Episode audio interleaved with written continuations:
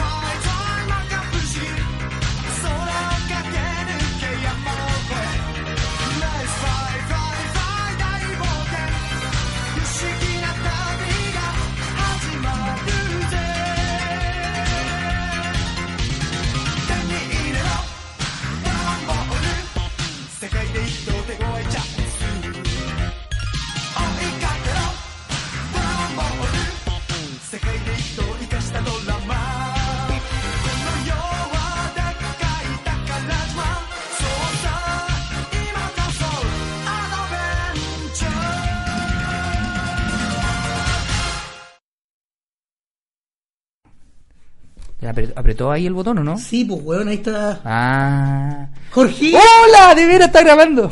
¿cómo estáis, amigo? Bien, amigo, ¿cómo está usted? Lo, lo- lo quiero saludar. Oye, sí, hay que decir que este capítulo ¿Ya? va a ser el último de la temporada. ¿Y por qué no me dijo antes esta weá? Me, me sorprende, amigo. ¿No te lo dije antes de grabar? Es que se me olvidan las cosas a mí. Viejo senil. No. Y tengo dos años no más, que tú. Bueno, la cosa es que Oye, este capítulo va a ser. El último de la primera temporada. Sí, y tengo, tengo que agradecer, pero eso lo vamos a hacer al final. Sí, vamos a ver al final. Lo vamos a agradecer al final, así que. eh, primero. Bienvenidos, oye, bienvenidos. al episodio 18 A este de show. Mira ese show, hermano. Recuerden que pueden escuchar este ¿Dónde? todos los capítulos en Spotify, Spotify, iTunes, iTunes. y iBox. Xbox. buscarnos en las tres plataformas de la misma manera. Mira ese show, hermano. Nos pueden encontrar en Twitter, Twitter, Instagram, Insta- ¿Cómo lo puedo y- buscar ahí? Mira ese show. Y, Y en en, Facebook, Facebook. Mira ese show, hermano. Hermano. Hoy tenemos un episodio ¿De qué?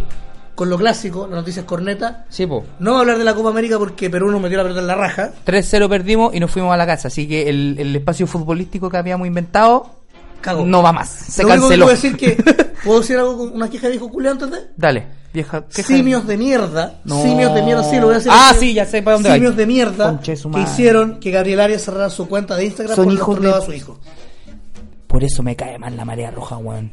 Hinchas de selección, weón, son lo más malo que hay en esta weá de, Simios de fútbol. weón. Bueno, ¿Sabe que yo, yo estoy esperando que vuelva, ¿sabe qué? El campeonato nacional.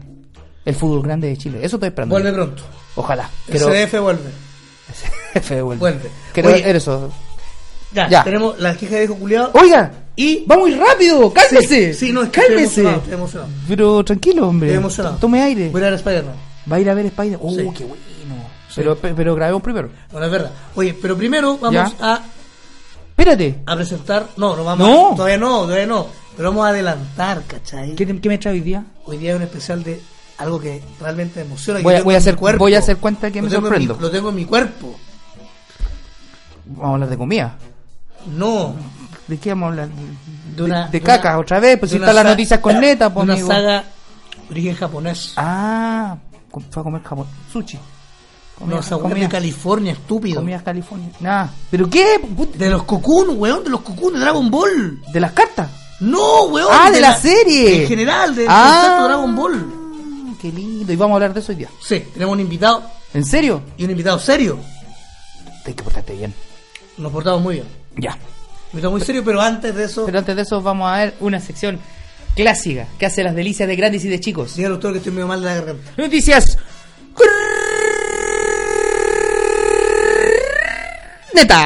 Son súper cornetas y malas. yo quiero felicitarlo a usted, mi amigo, porque se supera cada vez más. Porque está cada vez más, usted me trae más noticias con neta. Podría, podríamos presentar. ¿Partimos, partimos con esta? Sí, porque esta la mandó. Nuestro invitado. Nuestro invitado. Nos dijo, ¿saben qué, Carlos? Les voy a aportar. Con una noticia con neta. Y lo más chistoso es que el redactor es muy amigo. No lo vamos a nombrar, pero es muy amigo. Saluda Norman. Oye, dice lo siguiente la noticia. Sacado de sitio de un sitio de tecnología. Llamado Firewire. Vayamos Firewire. Dice, insólito. Cosplayer Belle Delphine vende el agua de su tina y es un éxito en Instagram. ¿Viste, weón? Aquí el que no quiere ganar, el que no quiere ganar plata es porque no quiere nomás. ¿Caché que lo mismo de Carmen Tuitera que vende estos tazones, weón? No está en la lista de personas que no se nombran en este podcast. Junto con el candidato, junto con el, el, el- el que manda este país y otras personas más. No se hablan de esos temas. Bueno, pero están ahí. Porque sabe que ahí. tengo miedo de perder mi trabajo, solamente por eso. Ah, ok. Dice, va, vamos con la noticia. Por favor, lean. Sin lugar a dudas, Belle Delphine es la game girl de moda en un rincón bien oscuro de internet. Como que si internet no tuviera suficientes lugares oscuros, pues bueno. La cosplayer ha causado revuelo en los últimos meses por su intervención a Pornhub. A Pornhub. Pornhub, ¿se dice bien? ¿Te habían dicho? Pornhub. Pornhub. Que no cacho. Y ahora volvió a romper las redes Sí, con, el claro. con el negocio más innecesario y por lo tanto más exitoso del mundo. Vender el agua de su tina por 30 dólares el pote. Imagínate, espera, vamos a hacer una web, porque esta noticia es un poco larga, pero tú venderías. No, ¿a dónde que ven- larga la noticia? El agua, el agua, espera, tú llegas a la tina, te metes al agua. Y si estás cochino, vas a vender el agua así como cochina, se te caen los pelos de las piernas. ¡Ay, Los- no, weón! El sudor de los pliegues. Qué asco, concha su madre, weón, es horrible. Los hongos de las piernas, Y la los gente pies, le comp- oh, ya, sigue, por favor. los mocos. Los San Paolo, ya sigue. No estamos bromeando. En un video muy sugerente de- subido a Instagram, la cosplayer londinense anunció que está vendiendo agua sucia de su tina, embotellada por ella misma. Mira, mi microempresaria, ¿cachai o no, weón? Emprendedora, Emprende, weón. esa misma, weón. A este, a este país le gustan los emprendedores, pues, weón. Lo sorprendente del asunto es que, al igual que los calzones usados en Japón, este producto tiene un mercado de miles de personas. No queremos apuntar a nadie, pero podemos reconocer que son casi exclusivamente hombres. O sea, viejos cerdos, con B larga y S, viejos cerdos. ¿Usted está apuntando a alguien? No, Ah, ok. ahí está la, bueno, ahí vamos a subir después la foto. A Insta- Cosa- al- cosa la vamos que- a subir- la cosa- vamos a que compartir en nuestras stories. cosa que nunca hacemos. Así que le ha- se hace, weón. Se Bueno. en Facebook. puede buscar la noticia ahí escrita por nuestro amigo. No, pero si tú buscas el nombre de esta cosplay en cualquier red social te va a aparecer todo el merchandising que ella vende. Ya. Eso. Le mandamos un Usted saludo. con perdón. le mandamos un saludo a los chiquillos. Usted que Ya. es bien ¿usted compraría esta weón? Ni cagando, weón. Es como comprar un pañuelo, weón, sonado con mocos de Mark Hamill. No sé si, no sé si compraría esa weá. Con, ¿Tú to- lo- con todo lo que yo amo a Mark Hamill. ¿Tú lo comprarías?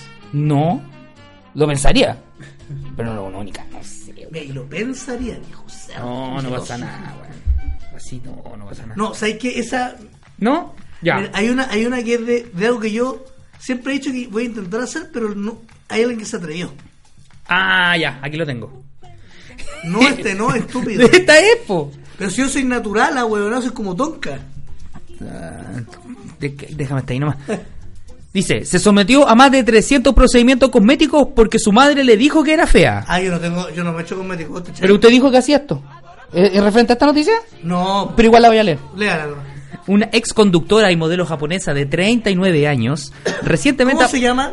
recientemente apareció en la televisión nacional y reveló que gastó más de 30 millones de yenes, eso es más o menos 280 mil dólares, que usted mismo me va a sacar la cuenta cuánto en pesos chilenos, en procedimientos cosméticos en los últimos 21 años, luego de haber quedado traumatizada porque su madre nunca había estado satisfecha con su apariencia. O sea, la mía estaba traumada. Tsubaki tu, eh, Tomomi, ¿Cómo? Que no me quedó claro. Tsubaki Tomomi Ah, ok. Tuvo su primera cirugía plástica cuando cumplió recién 18 años, después de graduarse de la escuela secundaria. Cuando cumplió los 20, ya se había arreglado los dientes que se había, perdón, se había arreglado los dientes.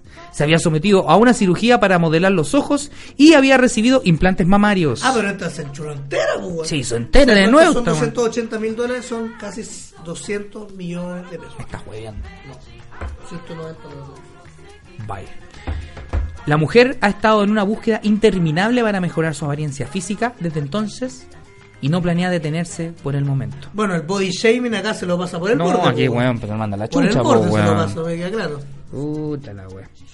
Aunque Tsubaki, Tsubaki afirma haber abrazado la cirugía plástica como forma de mantenerse joven, dice que su obsesión comenzó en su infancia. Su madre solía quejarse siempre de su apariencia llamándola antiestética. Vieja weón. La. Vieja mierda, weón. La cagó, ¿sabes que, ¿sabes que me dio lata? Pasa otra. Frente a... Puta la. Qué bueno. Bueno, ahí repite la noticia. Oye, pero igual... Pero, weón, Pero igual... a ti te gusta. Tiene 39 años, pues, ¿cacha cómo está? Pero, weón, está súper operada. Pero no se ve mal, pues. Claro, ahora no, pues, weón. Pero si mostré la de arriba. la Ah, no, ahí se, no, ahí se ve mal. La de arriba, Ahí weón. se nota. soy pésimo, voy a poner otra, No, weón. ya. Pasemos a la siguiente Pasamos a noticia. la siguiente noticia. Siguiente noticia. Hay una que a mí me gusta. No, pues esa no, pues weón, mira. ¿Cuál? Baja, mierda. ¿Cuál? Esa de ahí. E- Esta. Esa de ahí. Ah, pero usted me trae noticias bonitas. ¡Oh! Nuestra sección. Nuestra uno- sección favorita. Hay Ya, cachado que uno siempre dice, ¿sabes que este me cae? Yo, yo he escuchado a gente ¿Ya? que escuchaba esta talla. ¿Qué? Me cae mal ese weón, me dan ganas de mearlo, weón. ¿Hablando de, ¿Hablando de usted mismo? También lo he dicho. No, no, no. Hablando de gente de usted. Por mi lado, claro. No gente que, que a usted le ha dicho, vos me caes mal. Sí, me han dicho muchas veces. ¿Sabe qué? No me sorprende. Pero la cosa es que eh, yo dice, esto me dan ganas de mear, este weón se queda callado. No, weón. pero que esto, esto es muy feo. Y Dice, está el video, weón. ¿me puede dejar de la noticia? De que el título tengo que leer. Ya. Acusado de feca. Sí, se caga en la corte. Y le lanza los excrementos a jueza en Miami. Y luego lo absuelven. Vamos. Dice, un juicio que se celebraba en Miami debió detenerse brevemente el pasado viernes cuando el acusado defecó, o sea, se, o sea, cagó y lanzó los excrementos, o sea, la caca, en la sala del tribunal antes que comenzaran los alegatos finales en el proceso por allanamiento de casa que se le seguía, dijeron funcionarios de la corte. El blanco de los excrementos del acusado, Dorleans Philidor, de 33 años, era la jueza de circuito del condado de Miami-Dade, Lisa Walsh. Los- Walsh. No, Walsh. Ah, Walsh. ¿ya? No, Walsh. Ah, ok. Los abogados abandonaron a toda velocidad la sala, mientras agentes de la policía del condado y guardias irrumpían en el tribunal. ¡Es proteína! ¡Es bueno para usted! le gritó Philidor a Walsh, según algunos testigos. El incidente ocurrió durante el calendario habitual de la corte. En ese momento no había presente ningún jurado. Philidor estaba sentado en una silla de ruedas cerca de la jueza Walsh, quien sa- fue sacada del local mientras un guardia le gritara que corriera. Bueno, ¿usted, ¿usted haría eso? No, po, hombre, ¿cómo se le ocurre? ¿Está tonto usted? ¿No? No, no, así como, no, no, no. ¿Está No. loco usted? Bueno, a veces. No, o sea, cochino, eso Eh, ya, eso ya entra en la que vulgaridad. Estas cosas pasan solo en Estados Unidos, donde la gente viene a Usted me, usted me trae una noticia. Espere, está mirando en menos a la gente de Estados Unidos. Usted. No, pero hay gente que viene a hay gente muy inteligente en Estados Pero Unidos. hay gente bien a huevonar. Estoy hablando de gente buena. los gringos. Estoy hablando de gente buena como él. No, eso no se hace. Ya, usted no, amigo, usted no lo haga. Póngalo. Nosotros hacemos No, no, no, no El consejo nunca. es que no lo haga. Ni usted ni nada. Ni nadie. Como este caso que vamos a hablar ahora. Estaba tan borracho, tan hecho pico, ¿Ya? que se tragó las llaves de su casa. Mira, weón. ¿No te pasó a ti? No, weón. No, estaría muerto, pues, weón. Un hombre fue... ¿Dónde, ¿Dónde fue esto? en Quilpué. Un hombre fue al Ah. hospital la semana pasada después de experimentar un dolor severo en el pecho y se sorprendió al enterarse que su, su incomodidad perdón, era causada por las llaves de su casa, que pensó que había perdido la noche anterior luego de emborracharse con sus amigos. Algo nunca te has visto, ¿ah? el- Nunca, nunca te he vivido por uno. El 7 de junio, un hombre de 26 años identificado una, únicamente como Shang de Guangdong, China, Guangdong, ¿ah? de Guangdong, China o China, China. Salió a tomar algo con sus amigos para celebrar el fin de una larga semana laboral. Cuando llegó a su casa en medio de la noche, buscó sus llaves, pero no pudo encontrarlas, así que llamó a alguien que estaba adentro y le pidió que lo dejaran entrar. Estaba bastante borracho. Así que no la pensó dos, así que no dos veces en sus llaves perdidas, sino que se fue directo a Chetutito. La mañana siguiente, cuando el efecto adormecedor del alcohol comenzó a desaparecer, Chan comenzó a sentir un dolor agudo en el pecho, por lo que fue al hospital local de Dongwon para que lo revisaran. Cuando los médicos realizaron una radiografía en el torso, se sorprendieron a ver, a ver lo que parecía una llave alojada en su esófago. Le preguntaron al respecto y él admitió haber perdido las llaves de su casa la noche anterior, pero no pudo ofrecer ninguna explicación sobre cómo, cómo, cómo terminaron dentro de su cuerpo. De, de hecho, me, me, me acuerdo como Ryan 2 se metió el autito de juguete. Ah, pero eso fue por donde las cosas no, sa- no entran, po, pero salió, pues yo creo que la van a sacar por ahí mismo. Con una enema. No tengo idea.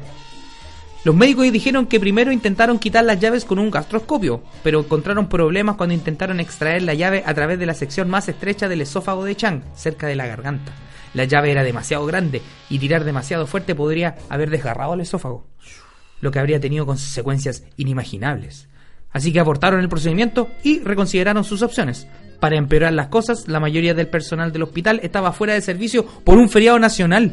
Pero afortunadamente un anestesiólogo y el subdirector del departamento de gastroenterología del hospital cancelaron sus planes y acudieron para ayudar con la emergencia. Me encanta esta noticia. Después que el anestesiólogo le administró a Chuang un medicamento que ayudó a relajar sus músculos, el gastroenterólogo pudo extraer la llave de metal y la tarjeta de acceso de plástico del esófago del hombre. O sea, bueno se había comido en la llave, se había comido la tarjeta también. Ay, Sabit. Uy, qué bonito. Está... Como fue Chang que se tragó, como fue que Chang se tragó sus llaves, sigue siendo un misterio que probablemente nunca se resolverá, ya que no recuerda casi nada de su salida nocturna. Así que desde nuestro desde nuestro lugar nosotros podemos aconsejar a la gente no tome tanto. Tome. No se tome lo- no se tome las llaves Tome, pero las llaves siempre guárdela en En el lugar donde no, no alcance borracho. en el bolsillo de atrás. En el bolsillo. En el bolsillo atrás. Oiga, la que- última noticia la- corneta. la amigo. última, ¿cuál? Porque quiero hablar de los cocún. Usted está desesperado, amigo. Ahí, ahí. Pero mira la weá de noticias que me traí, po, weón. Mira esto en Chile, weón. Aquí en Chile. No me digáis. ISP alerta que. ¿Qué es lo que el ISP? Instituto de Salud Pública. Pública. Muy bien. Alerta que vitaminas para el pelo promocionadas por influencers superan límites permitidos. Mira la wea. Esto, esto es una campaña anti-influencers. El Instituto de Salud Pública llamó a no utilizar el producto Gummy Bears Hair Vitamins, el cual Hair, hair. Hair, el cual no cuenta con la autorización sanitaria en el país. Al no tenerla, detallaron, no hay algo que, que respalde su seguridad, calidad y eficacia. Además, le da el carácter de ilegal a su comercialización. Asimismo, el análisis arrojó que sobrepasa los límites de biotina permitidos y que incluso podría no tener los elementos declarados en su rotulación. Por ello, la entidad llamó a no comprarlo y suspender su uso en los casos que correspondan. El ISP indicó que se comercializa en la web y red y red de como un sub ¿Qué dice acá, weón? Red de como un, un sub- escrito esta weón. Un suplemento que revoluciona el crecimiento del cabello. En este caso en particular, el producto es promocionado por rostros de televisión e influencers. Pasamos a nombrar a los influencers. ¿Quién lo.? Mi... Eliana Albacetti. Eliana Albacetti. Vamos, con nombre. Vamos. Daniela Castro. Daniela Castro. ¿Qué más? Vestala. Vestalag, weá, ya Oye, sí, y esta, esta que me la, es que está calentita, güey. Ya, ustedes le trajeron una noticia. Ya, espérate, ¿esta la cerramos entonces? Sí, regla. Ya, chao. No compre No compre champú los influencers. Bueno, no, no, no le crea a los influencers. Manuel Arevalo de la Cuarta tuitea lo siguiente. ¿Amigo suyo? No, me lo mandaron recién. ¡Ah, sí, esta la había visto! Cae en Viña del Mar la banda de los Dragon Ball. ¿Quiénes traficaban marihuana? ¡No! Voladora envuelta en forma este- esférica en la ciudad carrera. Decir como que hicieron la espera del dragón ¡Con marihuana! Bacán, weón. No, que sí, así lo vendían. pues, Vendían Carabineros los pilló así en como- un control de tránsito luego que saliera un fuerte olor desde el vehículo. Hay tres detenidos Esto fue en la quinta región. en la quinta región. Qué grande. Esto salió hoy día. Bueno, no se me había olvidado decirte, pero salió hoy día la La droga la esférica de los Dragon Ball está valuada en más de 2 millones de pesos. Cach. Y terminando con la banda de los Dragon Ball, vamos, Vamos a a, hablar- seguir. vamos Vamos a seguir. Oiga, Ser- la eh, noticia es buena. No, no está tan buena. Había de todo. No, Había dos o tres que salvaban. Pero mantiene la tónica de lo, del, del resto del programa. Sí, obvio. Como hemos recordado, este es el último episodio de la temporada. oye. Y al ser el último, tengo que traer un invitado. Un invitado serio para un tema muy fandom ¿Ya? Y demasiado es que, todos los, mainstream. es que, es que lo- todos los temas se pueden, se pueden hablar en serio. No estoy, yo estoy claro, pero a lo que voy es que este concepto Ya. es muy mainstream. ¿Ya? Yo creo que es demasiado mainstream.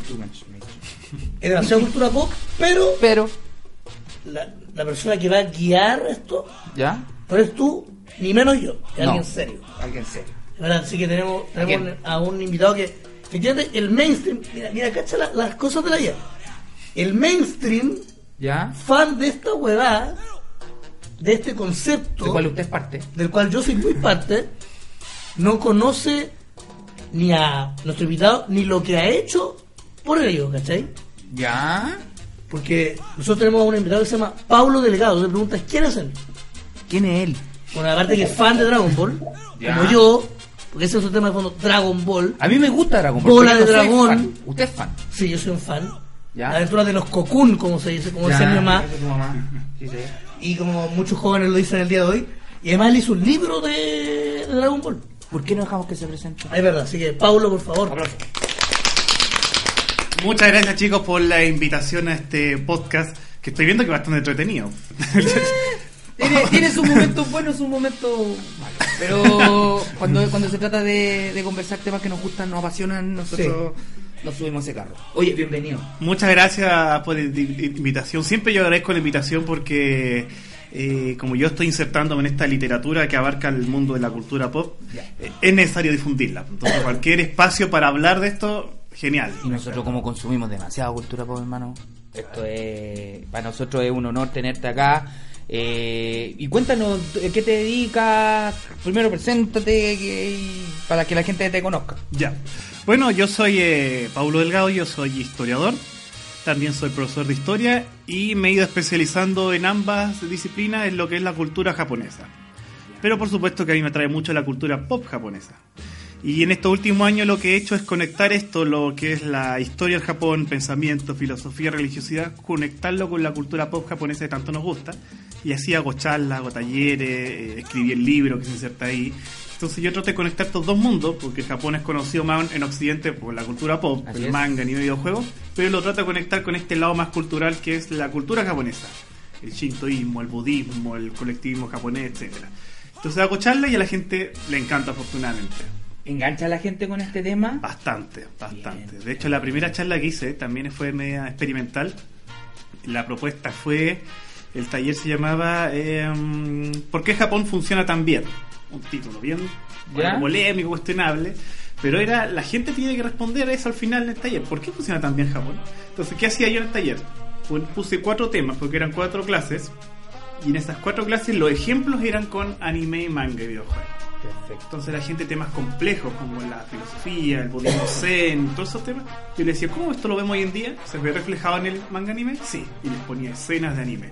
Por supuesto que el anime que más aparecía es Dragon Ball. Entonces ahí la gente, como el anime más popular, Claro. la gente reconocía la escena y decía, ah, se me acuerda ese momento. Ahora le encuentro más sentido a lo que dice. y quedo maravillado. Japón tiene una cultura muy rica, una cultura muy Sí. variada y es, dema- es demasiado fuerte. Además que ellos, su cultura la, la quieren mucho, la respetan mucho y la, la, la atesoran. Exacto. Entonces, claro, eso es lo que también se ve reflejado en esta, de- en esta, en la cultura pop y en todo lo que Mm. ellos producen. Qué interesante. Eh, Es heavy, es heavy como eh, mencionabas el budismo como, como primer punto. Eh, porque efectivamente uno lo vi, yo lo pude vivir eh, como allá en, en la Meca. Ajá. Y efectivamente creo que lo que lo he dicho, lo que más me gustó de Japón no fue ni el anime ni los videojuegos. Efectivamente gran parte del viaje era eso, pero pero los parques demasiado, porque Japón es mucho de parques y los templos, una maravillosa.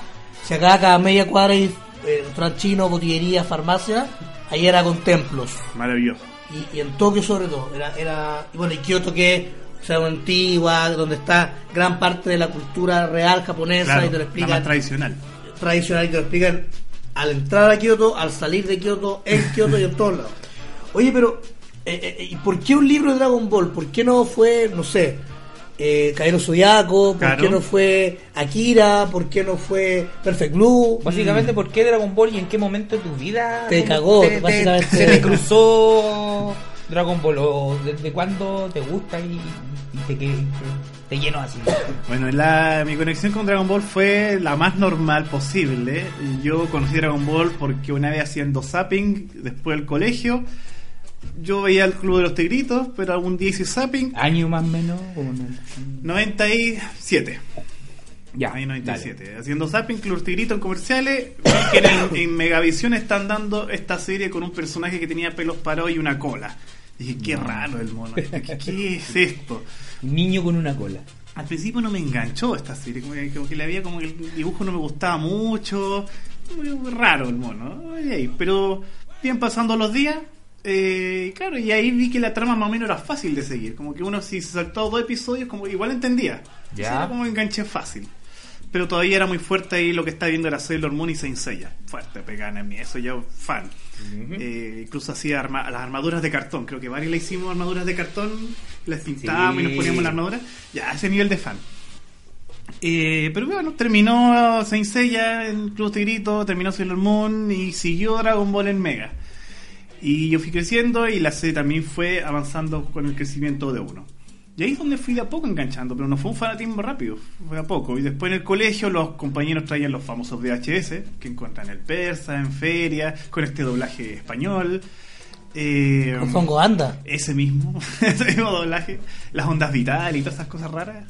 Y, eh, y ahí, ahí empecé a, empezó a llegar mucho material, mucho material. Después los álbumes. Ya, Sí. ¿Qué pasa con los álbumes? Y juntemos las tapitas, las, y las tapitas de yogur también que a veces mencioné en el, en el libro. Entonces esto fue de a poco, fue bien paulatino. Hasta que ya llegó año 98, ya yo en quinto básico y esta cuestión ya se volvió una fiebre. Ahí ya, ya era, todo era Dragon Ball, el recreo, que todos dibujando los personajes. eh, y, y- y el internet estaba recién llegando a los colegios también en esa época. Y cuando íbamos a la sala de computación perdíamos 10 minutos descargando imágenes para guardarlas en los, en los disquetes y llegar a la casa. Se mucho. Muchas imágenes de baja resolución en 1.4 megabytes para llevarlo a la casa. Y a veces echaban a perder los disquetes. Entonces, Sí, pues había muy poco había muy poco material, o sea, no era no era fácil obtener material Exacto, gráfico, o sea, exacto. más que nada lo que habían eran lo- las fotos que uno podía comprar en feria artesanal, los o vendían ca- postes, los cartoncitos, venían los cartones chiquititos. como postales que Exacto. vendían, yo no me acuerdo si yo también compraba, porque tenía, hermano, también tenía póster de mi hermano calcaba los, lo calcaba las imágenes que se compraban en la feria, no sé qué. Eso pues, era lo más y eso se vendía en el colegio, lo vendía en el colegio. Eh. ¿En serio? Sí. Yo tenía una compañera que vendía estos cartoncitos postales de este cartón café a 100 pesos cada una. Compramos al por mayor, le compramos de esos Tú de cartoncitos. muy chico te, te pegó Dragon Ball. Sí, sí. Muy chico. y lo vi toda la enseñanza media. Pero ahí eh, también esto otro tema que hablo en el libro, eh, muchos de esa generación entramos a la universidad. Y ahí justo coincide con que los canales nacionales dejaron de transmitir anime, empezó una decadencia. Claro. Empieza Invasión acá, es Darme Anime, Invasión de Chilevisión se estaba Sí. transformando en programa juvenil, empezaron a meter las tribus urbanas, muy raro. Muere Invasión comienza el diario de Eva. Y ahí el anime Ya ya, la franja que había de dibujo animado ya de- desapareció, de salir. desapareció. Y ahí coincidió que muchos entramos, esa generación noventena entramos a estudiar Ah. y hubo una baja de lo que es la fiebre del anime, de esa oleada de anime. Pero muchos pensamos que había muerto, pero no, esto quedó como una tribu urbana muy, muy under, muy escondida. Y, pasaron los años y empezaron la gente, nosotros crecimos. Muchos de estos niños que fueron fanáticos de esta serie empezaron a hacer los primeros eventos de anime, ya después en la década del 2000, y traer a las voces que estaban detrás de esta serie emblemática. Y ahí comienza un boom de a poquito. Eh, año 2007, 2008 empiezan a traer los actores de voz de Dragon Ball. Y ¿eh? año 2008, por ejemplo, Mario Castañeda o Takutón. Y ahí dije, oh, ¿quién es el caballero que hablará la voz? Nadie lo conocía aquí en Chile todavía, porque YouTube todavía está recién Claro. empezando, como que no se sabía Claro. la información. Vamos a ver, pues qué curioso. Y, y ahí está el famoso recuerdo que varios tenemos. Planetario oscuro, cada uno se ubica en su lugar, apagaron las luces, y lo primero que se escucha es el, hola, soy Goku. Oh. Vamos a lanzar un Kamehameha. No. Y está todo oscuro. ah, ¿será una grabación lo que estamos escuchando? ¿Qué es?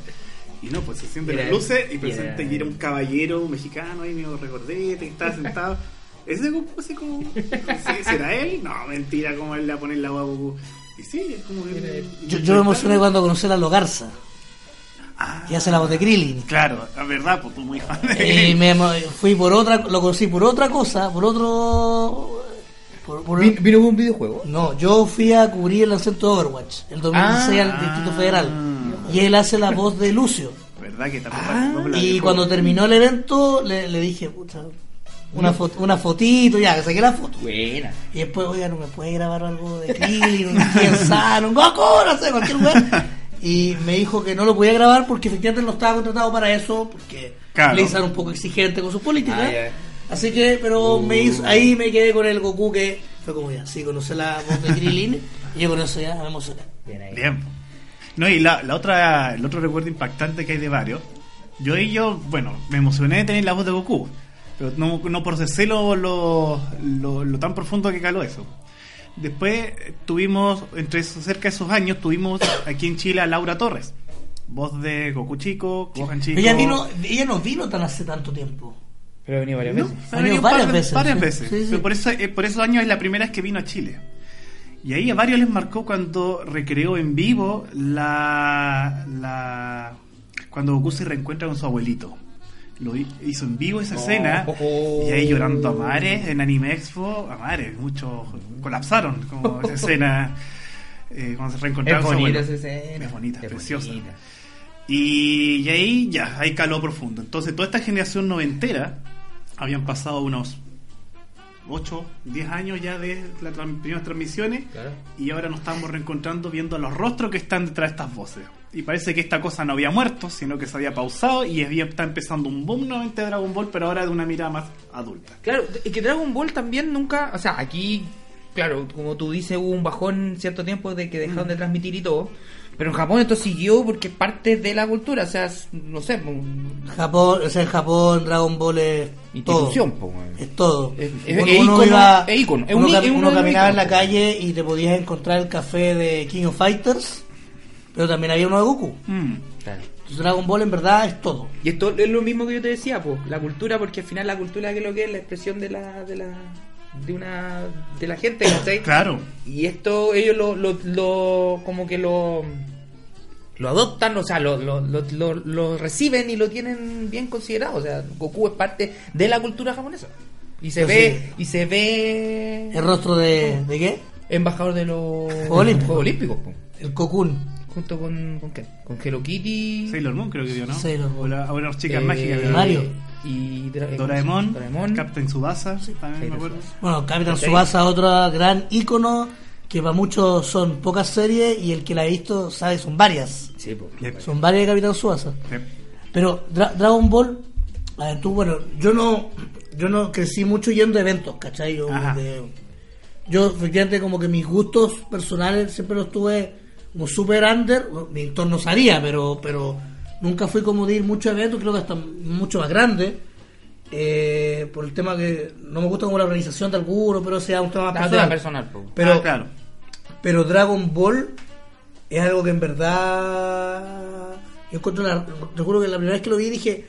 Lo va bacán ver a dos buenos peleando, uno verde y un pendejo de morado rubio, que le salía electricidad del cuerpo. Estaba la raja.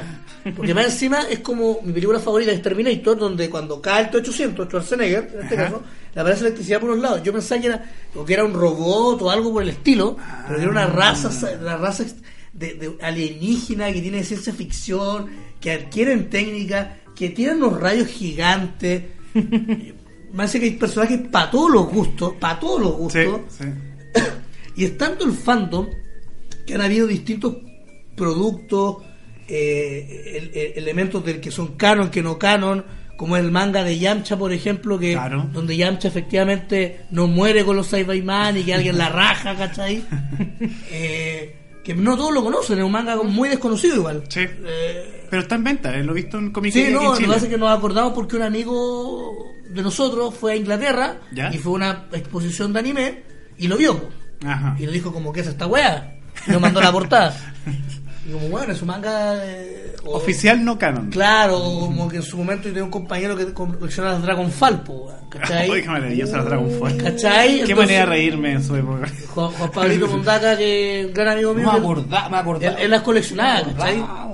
Mientras otros seguimos ligados a Dragon Ball por los juegos, porque efectivamente lo- los juegos de video de Dragon Ball siguieron saliendo en la época del 2000. Eso, eso también Bueno. iba a acotar ahora, de que Dragon Ball estuvo su paró en lo que es animación con Dragon Ball GT y ahí paró. Pero mientras tanto, tuvimos eh, el, el premio Consuelo es que en Estados Unidos la fiebre de Dragon Ball empezó después que en América Latina. Exactamente. Y al empezar la fiebre después en América Latina, hubo un, eh, un boom de juegos de Dragon Ball pues, versión América que llegaron acá. Empezaron los Dragon Ball Z Budokai, los Budokai Tenkaichi, Dragon Ball Z Saga, Super Dragon Ball y un montón de juegos.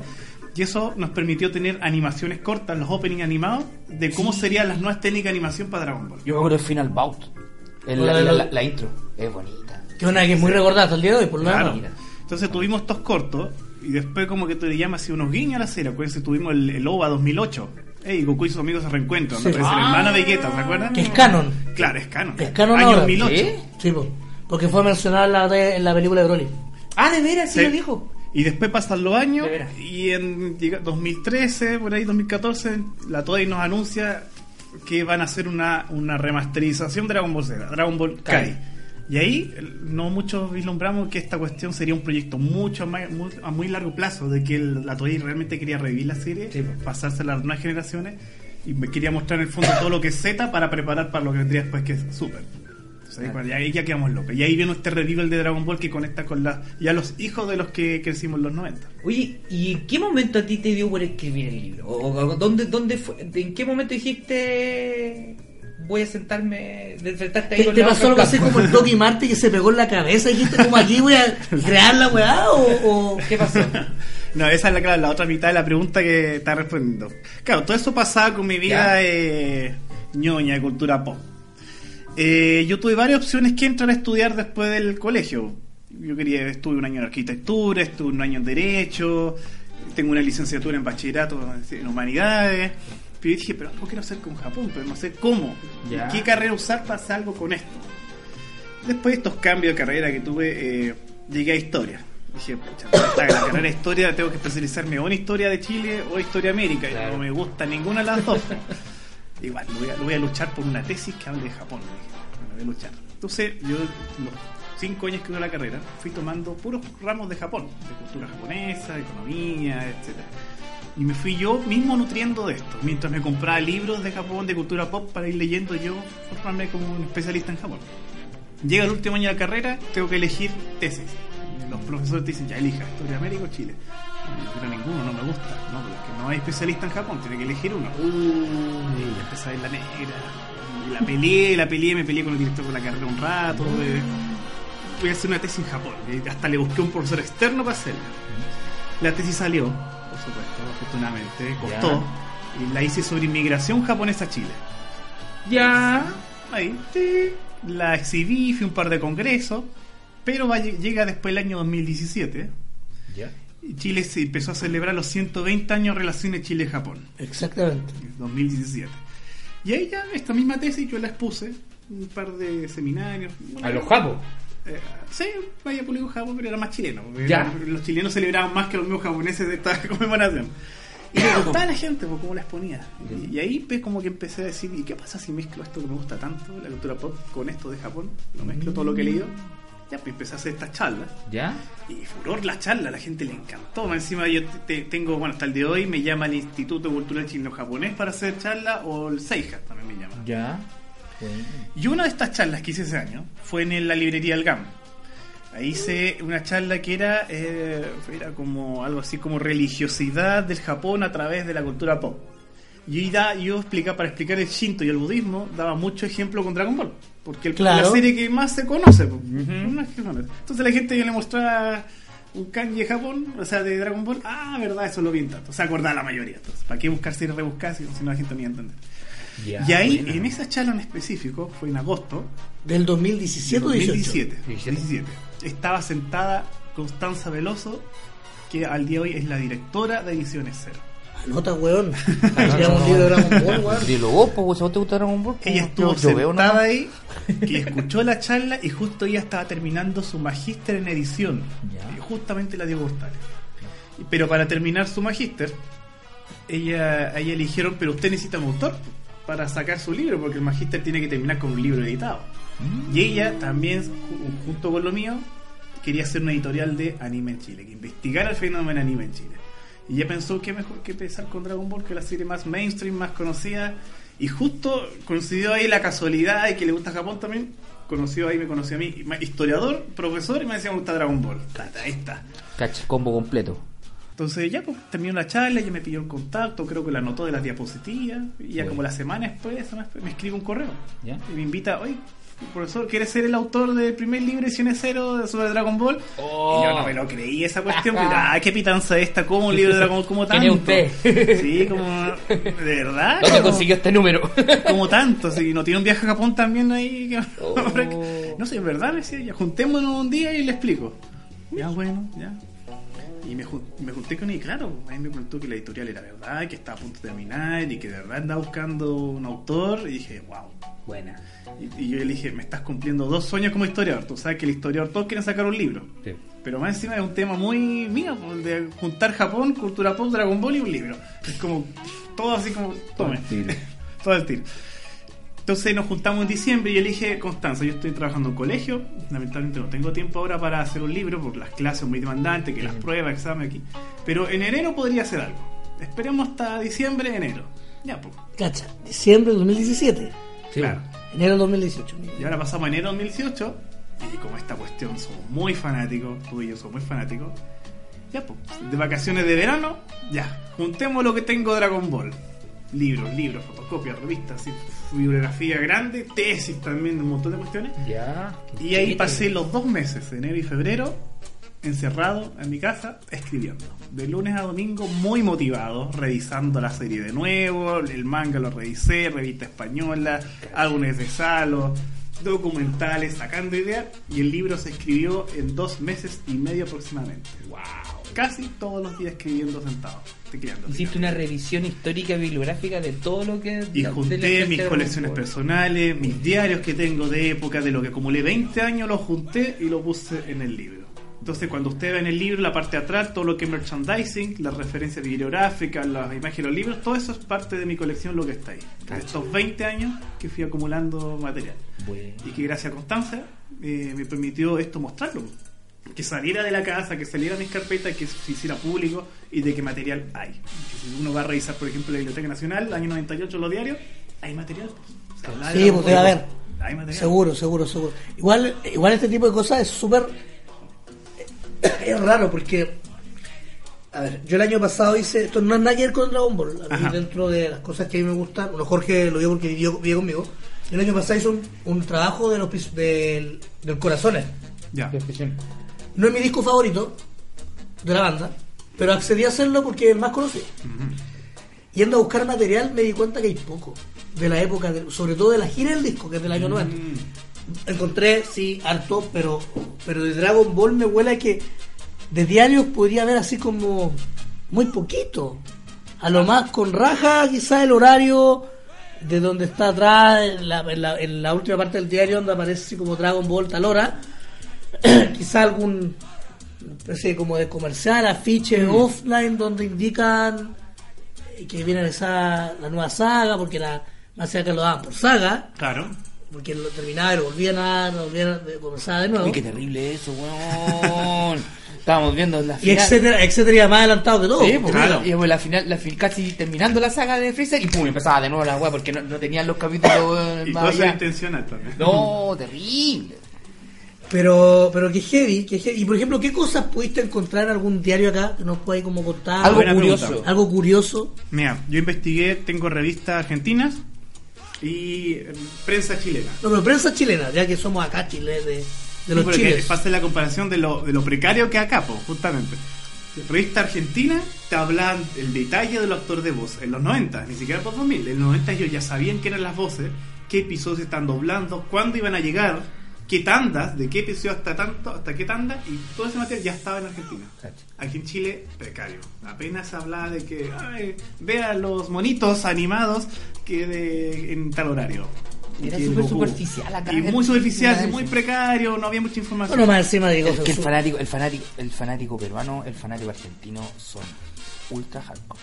Sí. ¿Para qué te voy a nombrar brasileño? El brasileño también consume mucho. Entonces, ¿qué encontré en la prensa? Igual interesante, porque es una mirada muy de Chile. Sí hay publicidad de Dragon Ball, hay, especialmente por productos asociados. Los yogur, pasta de dientes, eh, calcomanía, salos, álbumes, hay de ese tipo de publicidad. Y el tipo de noticia que hay, la preocupación de la época, no sé si se acordarán. Sí, de la violencia. eso. Entonces hay muchos artículos que se le preguntaba a expertos, psicólogos de la época, ¿son la animación japonesa violenta para los niños? ¿Qué niños deben ver esto? ¿Es buena esta serie para crear jóvenes no violentos? Y de eso es interesante porque son muchos artículos que hay a favor y en contra y que dan vuelta a este tema con primer análisis de anime desde el punto de vista occidental. Es muy interesante analizar eso. Bueno, además que en Occidente, sobre todo en Latinoamérica, el boom de Dragon Ball es bravo. Es bravísimo. Es bravísimo. Sí. Es bravísimo. Mm. Acá la película de Broly la rompió. Yo sé que la rompió en todo el mundo, le fue muy bien.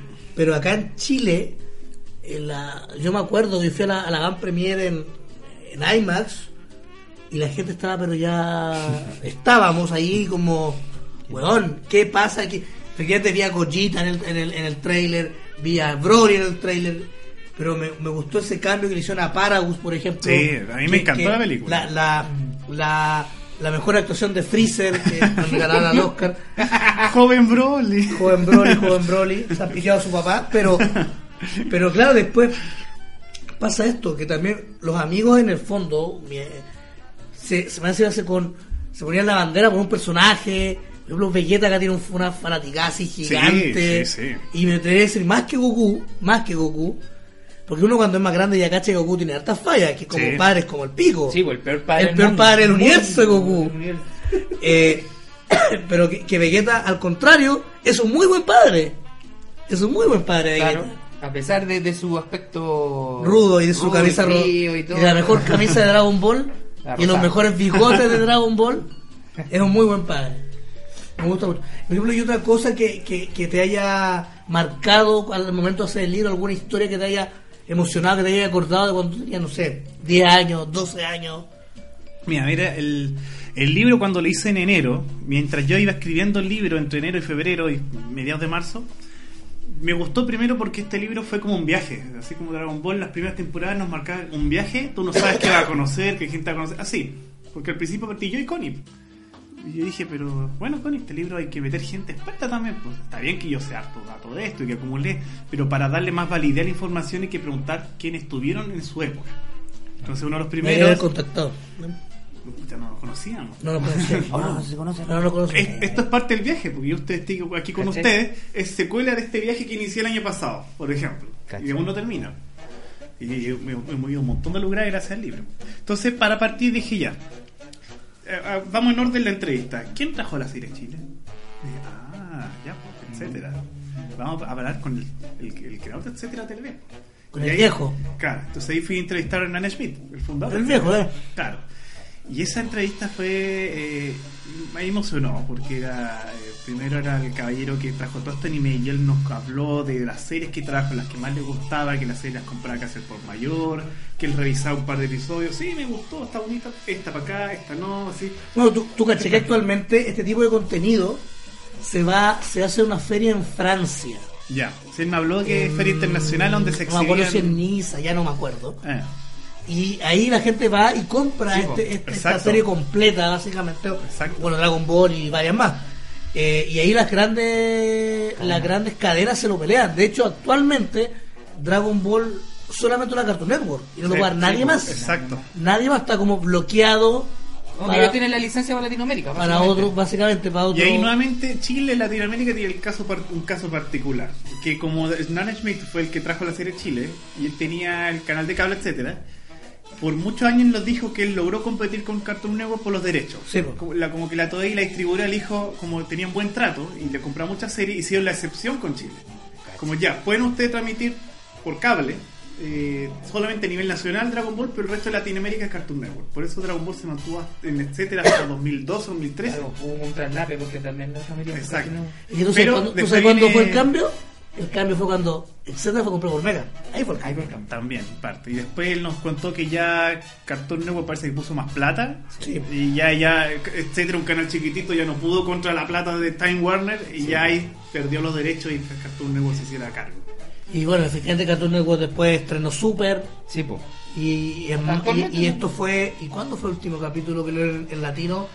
Me acuerdo, fue un viernes de marzo. Sí, po. Sí. Dragon Ball, Dragon Ball también, o sea, Cartoon Network también estuvo dando los los OVAs, por lo- las, las películas, las, de- las, las viejitas. Las dio, las dio. Las dio. Oh, Hablando- ¿Cuál es tu película favorita de Dragon Ball? Yo me quedé maravillado con. No, pero de las viejas, de las Ah, de viejas. De las 18, Las que viste las 18 viejas películas que tuviste en VHS con voz en español. La de Barda, que es una de mis favoritas, el padre Goku. Esa. me- La número 13. El padre Goku esa es una de mis favoritas porque es la primera vez que Dragon Ball como que me conmovía. Porque, o sea, sin contar la escena del abuelo Gohan, pero es como que la primera vez como que empaticé con Barda, que dice ese mártir, como está muriendo y ve a su hijo en el futuro, como oh, me. Es bueno. Ese está como Thanos. sí, pues, bueno, sí. También me gusta el, el puño dragón, la número 3. Ah, con Hildegard. también me gusta bastante. Eh, Fusión, por ejemplo, el Con Janemba. con Yanemba. Y esa es como, como, como mi favorita. Mira, esas que tres. sí, ninguna de las tres es mi favorita. Me encantan tanto a nivel de animación, de trama, de personaje. No, a mí me gusta un futuro diferente. Creo que es lejos la mejor. Más se conecta con la serie. Sí, es así. La historia de Gohan Manco. Eh, Ah, ya. Con Trunks. eh.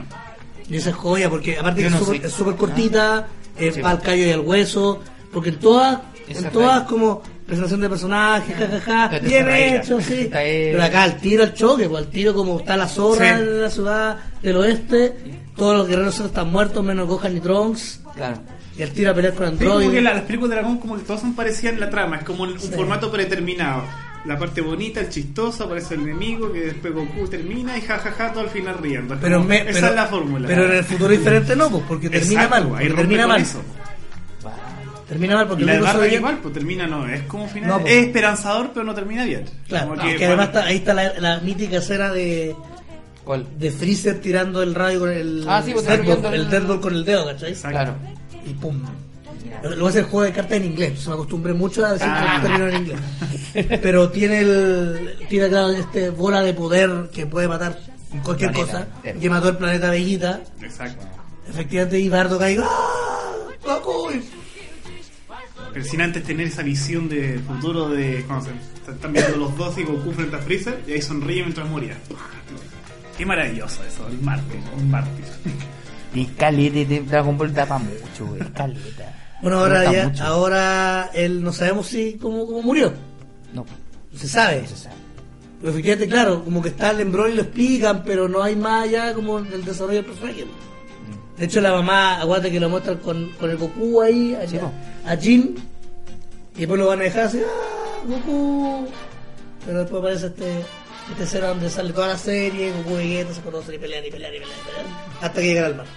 Oh, y si canonizamos este el episodio de Bardo, que no murió Bardo, sino se viajó en el pasado, ¿te acuerdas? Que es muy raro eso. Eso es muy bueno. Muy, muy raro. Sí, pues, sí, que... es transforma el Super Saiyajin, ¿no? Sí, Sí, pues. muy raro ese feo, ese especial, es muy raro, pero bueno. yo lo vi. Pero es entretenido igual. Sí. En las cartas tú puedes jugar con, con Bardo Super Saiyan. Puedes usar. Recuerda que ahí en ese, en ese episodio ta- intentaban explicar también muchas cosas que vimos después. Hablaban de dónde viene esta la cámara de recuperación, ese líquido, que lo tenían los habitantes antiguamente del planeta Plant, antes los Sufuru incluso. Ellos habían desarrollado esa, esa agua. Eh, bueno, está el capítulo de los 100 años después de Dragon Ball GT. Ah, También. El de Goku. Goku no, más allá. ¿No Más era, allá. no era Goku Junior y Vegeta Junior con la bolita Pam? Es el final de Dragon Ball GT. Hay una Ah. película que se llama 100 años después Claro. de Dragon Ball GT. De hecho, está ahí en nuestro. Pero él, en nuestro pero no es la aventura esa que sale el- cuando se va a buscar la, la esfera que quería pedir un, un deseo. Y se le aparece Goku al. Esa. Esa, Pero no aparece, no es Goku, pero no está Se centrado. como- no, se le aparece, se le aparece como Goku a Goku Junior. pues. Claro. Eso. Y, el y Goku Junior pensaba. Viste, weón, la vi, pues, Goku. Junior pensaba que con una esfera solamente Claro, podía con una el deseo. esfera voy a cumplir el deseo y no, pueden juntar las siete. Pero igual aparece la, la Pam porque era para recuperarse. Se Y queda además, y está y está el especial de la, de la nave de Trunks, que, que, que es de la nave del tiempo. ¡Oh! Era una nave del tiempo de Trunks. ¡Sí! Ah, verdad. Pero Y- ese ese era de un y- videojuego, sí, pero con un teléfono. ¿Te ¿En acuerdas? Sí, hay uno, y hay uno también de la cuando se encuentra Goku grande con Goku niño. Ese. Era un. Ah, sí, la vi. Yo vi, yo vi en claro, la escena es Está en como. YouTube esa. Eh, Y está- y claro, está- la versión YouTube está editada, está cortada porque Sí. el- el- es un juego que tiene ese anima de un teléfono. Ya. Y como que la historia avanza según las opciones que tú das. Y Ah. funciona con un cassette, parece el VHS. Entonces te Goku a veces habla en la pantalla. Ya, apareció Cell. ¿Qué ataque le hacemos? Te queda mirando la pantalla. Entonces tú tenías que levantar el teléfono, apretar un número, ¿De qué año ese juego? colgar 92, 93. Cacho, Más o menos. japonés enfermo, weón, la cagaron. Bueno, de hecho, de hecho, en uno de los juegos hay una película que se llama El plan para erradicar a los Seines. Exacto. Es una película que solo salió en tele Japón. ¿Ya? Y la voy a pi- pillar pirateada. podí. Y después en el Dragon Ball Ryan Blast 2 de PlayStation 3 y 360, la película viene eh, La remasterizada en HD. La rehicieron, No, ¿en claro. Tenéis que terminar el juego en modo historia ¿Ya? para poder ver la película. Pero la puedo encontrar en YouTube, ¿o ¿no? Sí. Está en YouTube, sí, Sí, sí. yo Incluso hasta, está hasta con Fandup incluso. Sí.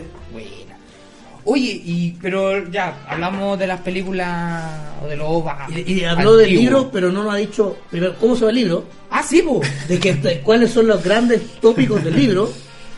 ¿Y, y qué pasó después del libro? O sea, lo publicaste y. Ah, ¿Qué y viene la parte más la, bonita. La consecuencia. Claro, entonces estamos en enero y febrero de 2018. ¿Ya? Entonces entrevisté a Hernán Schmidt, entrevisté a. Mucha, a Nati Sarria, a Juan Andrés Alfate, eh, Fito Manga, toda esta gente que en los 90 estuvo muy activa adelante o detrás de cámara, eh, y testimonios también de gente que ha tenido su eh, influencia en la serie. Y todo ello entonces cierran el libro. Es como cómo esta serie afectó o influenció, qué pensó la gente que estuvo detrás de la serie, eh, que cómo le afectó en sus vidas. Ya. Entonces esa fue bastante bonita esa parte, porque era conversar con gente que tiene muy vivos los recuerdos de los 90 y que, y que en la cotidianidad ellos manifiestan, te muestran cómo le afectó la serie. No sé si han visto el Instagram de Salfate, si es que lo tienen agregado, cosas así. No. Él de vez en cuando sube que está practicando artes marciales, por ejemplo. ¿Ya? Cuando lo entrevistamos en el año 2018 y él nos confesó, pues dijo, Dragon Ball marcó mucho. Acuérdense, acuérdense de la escena de Maldita Sea, Rock and Pop. ¿Se acuerdan que analizábamos Dragon Ball ahí las noches? Sí, me marcó tanto que yo, gracias a Dragon Ball, metí a artes marciales. Y hasta el día de hoy, artes marciales por culpa de Dragon Ball. ¡Wow! Entonces, como que él, hace esa reflexión, como que lo marcó tan profundo que él valoró las artes marciales como el parte del desarrollo personal, de salud, integridad física, etc. Eh, bueno, Fito Manga habla desde el punto de vista del dibujo, cómo le impactó el estilo de Toriyama, estos trazos angulosos, la, la cinemática, el movimiento, y que también se ve un parte en sus dibujos que hemos hasta el día de hoy. Bueno, no Eh, en todos. ¿Cómo? ¿Ah? No en todos. Porque, No, claro, porque el tipo- No, porque el bono de Dragon Ball Super bastante. Ah, pero. Ah, pero estamos hablando de los 90, Ah, claro, no, no, no, claro. Bueno, de hecho, muchos de los dibujantes de Dragon Ball Z, de Dragon Ball Z duro, ellos estuvieron en los últimos capítulos de Super. Sí. La gran mayoría Y se notó, y se notó. notó. Era, como que por favor, mano. Levantemos la calidad. porque estaban bastante estaban bastante bajos, mucho reciclaje de escena. Exacto. Sí. Eso pasa todo Super. De hecho, uno de los productores de Dragon Ball Super dijo que Dragon Ball Super, las primeras temporadas, cuando adaptaron la batalla de los dioses, a la primera temporada, Sí. los capítulos se demoraron una semana en hacerlo, uno o dos, era una producción rápida, por eso queda claro, medio raro. queda medio- mm. En cambio, el episodio finales de Super, el último, por La ejemplo, el pelea. 131, tres meses trabajando en un episodio, tres meses para hacer el dibujo, para hacer los efectos, la postproducción, tres meses. Entonces, por eso notó una calidad eh, notable con De hecho estaba el de, me acuerdo que estaba, había mencionado el de Majin Buu, estaba, estuvo en Super y el de Cell, Mm, si mi memoria no me falla. sí. El de Majin Buu yo estoy 100% seguro porque hicieron comparación de cuadro por cuadro, así como comparando la pelea de Goku contra Kid Buu y la pelea del Ultra Instinto contra Jiren.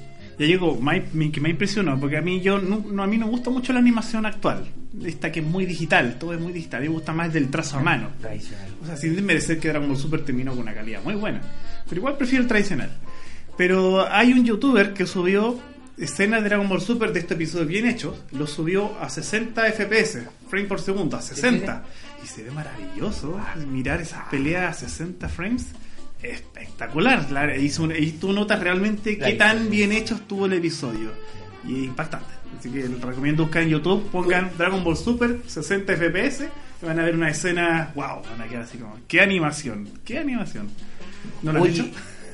No, no, no, para nada, para nada. Nosotros me acuerdo que el capítulo final de Dragon Ball Super lo vimos, que fue el día de cumpleaños, ¿Ya?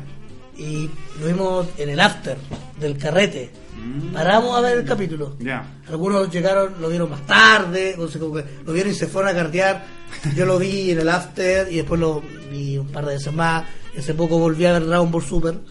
Eh, Z lo veo casi hace un tiempo, Dragon Ball también. En general, GT lo el que veo, el que menos veo. Yo no lo he visto hace años y no. Y cada vez que veo alguna escena chica es como, no, más rechazo me causa, así que no. No, pero la saga de Super 17, bien. Y, y yo conozco a harta gente que también le gustan los dragones de la esfera. Mm. Tienen como harta aceptación y el cuarto nivel de Vegeta y, y no sé qué. Pero no contaste, ya, terminaste en marzo del 2018, terminaste el libro. O sea, terminé yo el, el, El bosquejo. El bosquejo. El libro con todos sus capítulos, más o menos marzo, abril, está listo. Pero esto tenía que llegar a mano a Constanza. Porque ella es la editora y tiene que meter mano para que quede bien redactado, bien armado. Y efectivamente metió mano, porque ella me. La, el comentario que me hacía es que el libro yo lo escribí con mano de muy, muy historiador. O había un concepto a veces como muy elevado académicamente, como para. Pensemos que este es un libro que tiene que ser para los fans, para el- para los niños, para, para todo tipo público. Entonces me dijo, no, pues el libro tiene que ser eh, palabras que se entienda todo, no solamente de libros rebuscados de historia, tiene que ser una lectura más ligera. Entonces ella metió mano ahí y claro, ella bajó un poco el, el vocabulario, como que lo, lo hizo más ameno de leer, más rápido. Entonces ella tiene el mérito de esa parte, como de, de haber hecho el libro más ameno, Y esto fue, amigable con todo tipo de lector. y esto fue en marzo. Entonces ahí estuvimos marzo, abril, mayo editando y ahí en mayo tuvimos la primera beta del libro, la maqueta. El primer libro así impreso ya para andar mostrándolo y para que la gente viera cómo sería. Y ahí sucedió algo bonito, porque ahí ya me están preguntando qué, qué cosas bonitas empezaron a aparecer. Empezamos a ir a los primeros eventos, fuimos a Dragon Ball Fest, a Dragon Ball Expo 4, donde conocí mucha gente. Pero una de las invitaciones que más marcó hasta el día de hoy es cuando fui a Free to Play, etcétera. Eh, ¿Por qué? Porque cuando fuimos al programa dije, uy, qué mujer genial, y vamos a presentar el libro aquí en el programa, y genial. Pero cuando estoy sentado en el escenario eh, y miro la pantalla que está ahí para uno ver cómo va, ahí ya me cae el, el- me cae el tejo fuerte y dije, oye, esto es como el libro 20 años de Dragon Ball en Chile, 20 años atrás, y yo estaba detrás de la pantalla viendo por este mismo canal cómo Dragon Dragon Ball. Ahora estoy yo al lado de Goku porque ponían una imagen de Dragon Ball y yo. Tú cachai- Wow. yo aquí- yo aquí puedo- impactante, yo aquí puedo contar que, que yo en el libro sabía de su existencia en ese tiempo. ¿Ya? Y yo era editor de ese programa en ese tiempo. Ajá. Y mm, yo me fui al Everton. Ah, ya. Y ahí nosotros, o sea, se negoció, se, se intentó que la productora te pudiera contactar. Ya. Por eso, básicamente, fuiste, ¿cachai? Porque a mí me había contado con el mismo, el mismo Cofre, el Gonzalo ahí de, de la radio hoy, Sí. me, me había dateado y leí un poco, averigué, no fue muy difícil. Dijimos, esto tenemos que tenerlo acá porque el canal de anime y bla, bla. Claro, y yo- por eso también yo lo dije en la entrevista, dije, esta fue la, la serie como emblema, etcétera, por Sí, tantos años, ¿cómo no va a estar en free to play? Por eso también escribí.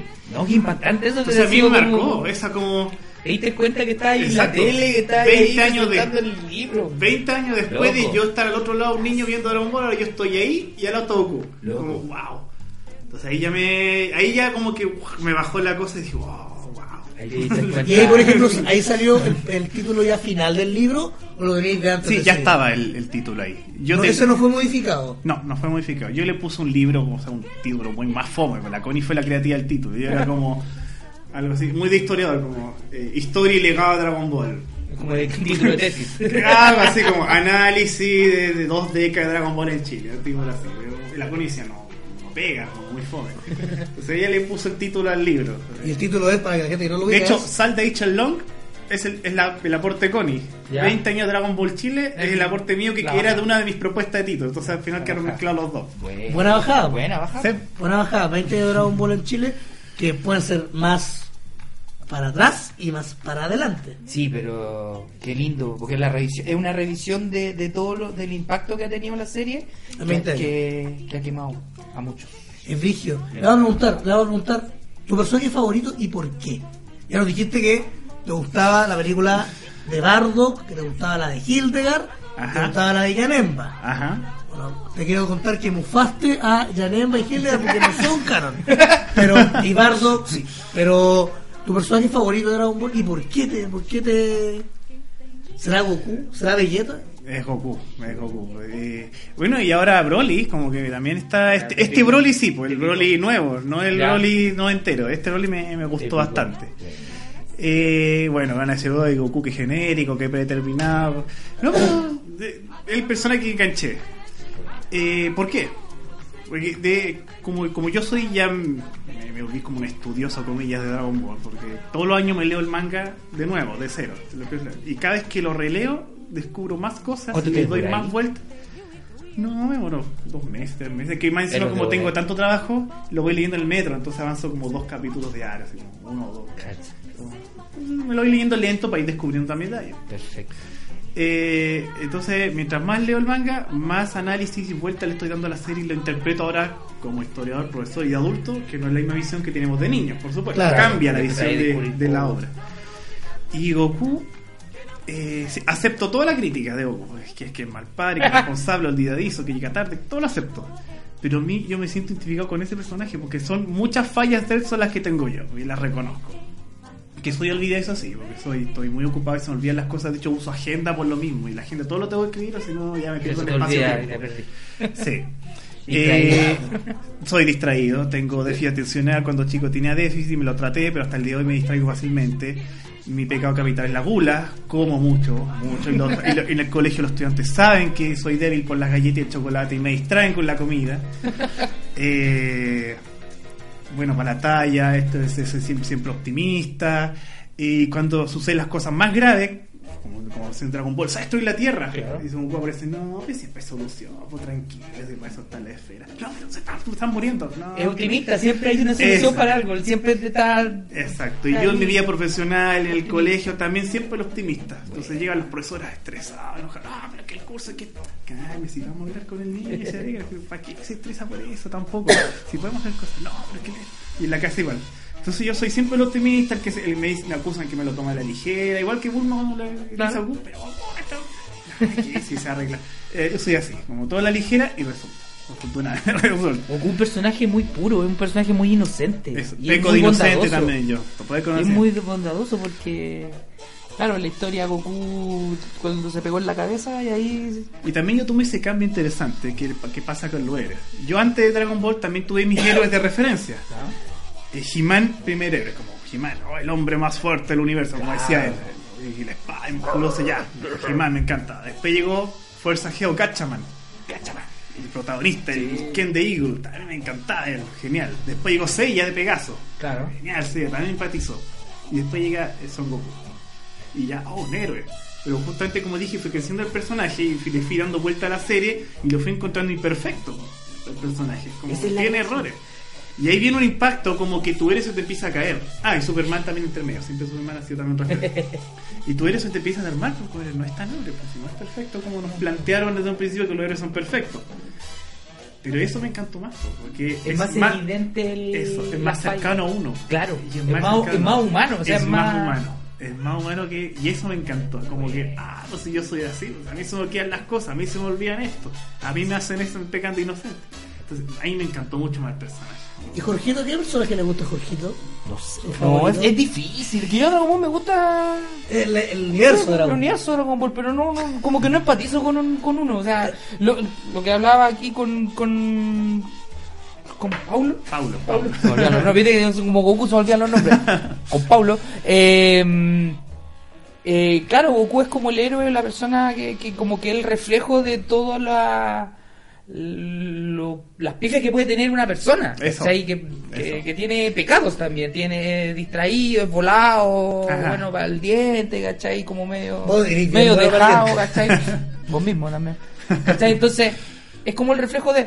Pero es súper difícil como empatizar con uno, porque son tan diferentes y cada uno con... Mira, hay un amigo que él vive fuera de Chile y no escucha. Tú sabes Ya. que no escucha, porque me acaba de escribir por WhatsApp. Ah. Y me dice que por favor, de lo penca que es Puar, así, de lo penca que es Puar, y de cómo se farrearon a Yayirobe y al maestro Karim.